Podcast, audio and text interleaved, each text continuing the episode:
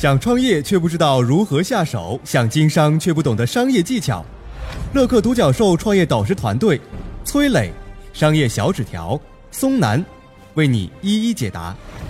创业战场决胜当下，欢迎进入今天的创业找崔磊。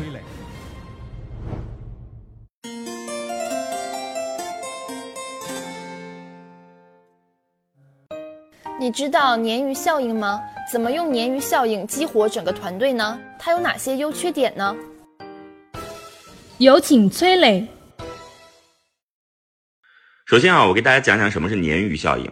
话说啊，挪威人特别爱吃沙丁鱼，尤其是活的，新鲜嘛，所以呢，活的价格就要比死掉的贵好多。但是呢，沙丁鱼有个特点，就是懒癌晚期，不爱动，而且渔民打鱼回来的时候呢，要经历很长时间，船舱里边又缺氧，结果呢。沙丁鱼精神涣散，再加上运输环境不好，运到码头的时候会死掉一批。不过呢，有一位渔民的沙丁鱼总是活的，而且非常生猛，所以呢，他就比别人赚的更多。那个渔民呢，闷声发大财，不告诉任何人他赚钱的秘密，直到他死后啊，人们打开他的鱼槽，然后才发现说，哦，原来他的秘密在这儿呢。你知道里边是什么吗？只不过是多了几条鲶鱼。原来呢，鲶鱼就是拿小鱼来作为食物的。你把它放到沙丁鱼这个鱼群当中，沙丁鱼立马紧张起来了，在里边游的比谁都快，逃命要紧嘛。最后，沙丁鱼竟然都活着回到了港口。这种被对手激活的现象被称为鲶鱼效应。那么，怎么用鲶鱼效应来激活整个团队呢？我讲两种方法啊。第一是外部引进和内部提拔。外部引进空降兵的做法很好理解啊，就是从外部找一条鲶鱼，引进一个带动一片。虽然说容易采用，但是如果用的不好的话，很有可能会出现打击内部员工升职加薪的积极性，甚至可能会出现老员工抵住这条鲶鱼空降兵的可能，故意跟他对着干。你行你上。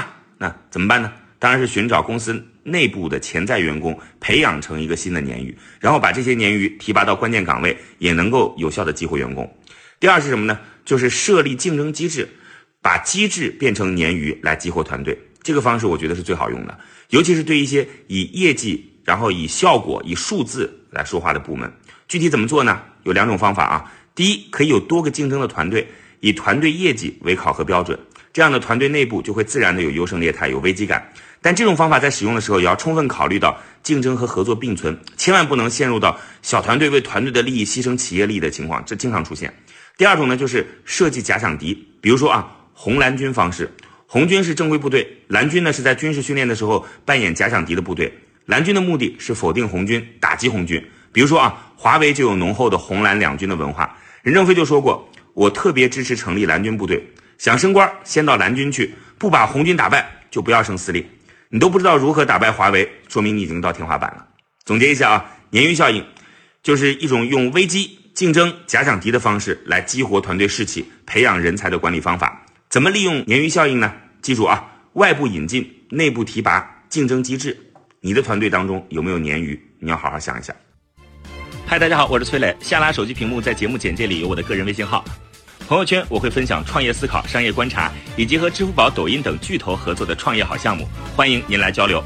我们的创业平台乐客独角兽已经汇聚了三万多名各行各业的创业者，欢迎您来寻找资源。有请商业小纸条。企业啊，只要有了压力，存在竞争的气氛，员工才会感到紧迫，危机才能激发进取，企业才会有活力。在这个方面呢，日本的本田公司同样做的还挺出色的，值得大家了解一下。日本本田公司呢是一个跨国汽车啊、摩托车生产销售集团，世界五百强企业啊。有一次，本田公司的老板本田宗一郎对欧美企业进行考察，发现很多企业的人员基本上有三种类型组成，哪三种呢？本田老板就说了啊，首先。第一种叫不可缺少能力强的员工，大约占两成；第二种是把公司当家的勤劳员工，占六成啊，八成去了，对吧？那么第三种呢，也占两成，是啥呢？是东游西荡、拖公司后腿的员工啊。这个有个日本词叫啥？吊车尾啊。这本田就琢磨着说，哎，那怎么让前两种员工增多，让第三种这种吊车尾减少呢？熟悉日本的朋友应该知道啊，如果是对第三类类型的这个员工直接进行你的淘汰。开除，这在中国啊，这个早几年还行得通的啊，末位淘汰制啊，很残酷。但是呢，在日本，它有一个有一些工会组织啊，工会组织给企业的压力非常大。你随便开除，你淘汰，你企业付出的代价是很大的啊。另外也会让公司遭受其他方面的损失，因为这些人呢，呃，其实也是能完成工作的，但只是工作比较懈怠。如果全给他咔咔干掉，呃，那不行啊。有些这个不太紧急的事儿啊，本来占的一些任务呢，也就没人干了啊，这是也是行不通的。后来呢，这个本田老板啊，受到鲶鱼故事的启发，就决定说，我来一个人事方面的大改革。首先呢，从销售部门入手，因为销售部经理的思想守旧严重影响了整个部门。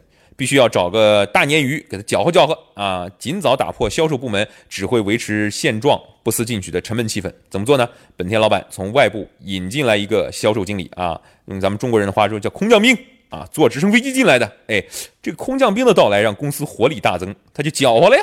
这公司的销售大家一看有有干劲了，说：“哎呀呵，外边调来个经理，他行吗？哎呀呵，挺拼的，不行，咱们也得拼，不拼万一被他给干掉怎么办啊？”于是本田每个月的销售额蹭蹭蹭往上涨了。这个本田就这个小试验啊，本田老板就认识到鲶鱼效应的重要性。从此呢，公司每年都会重点从外部找一些精干的、思维敏捷的、三十来岁最有干劲儿的生力军啊，咔嚓囊到自己的团队里面去，当一只大鲶鱼。有时候甚至还聘请常务董事一级的这种超级大鲶鱼啊。请个常务董事啊，雷厉风行啊，天天黑着个脸，哎，这这这鲶鱼就更大了啊！这么一来呢，公司的呃这些那个吊车尾的那些沙丁鱼啊、死鱼哈，那些划水的咸鱼都会产生危机感啊，于是大家都或多或少产生一些向上拼搏的动力了。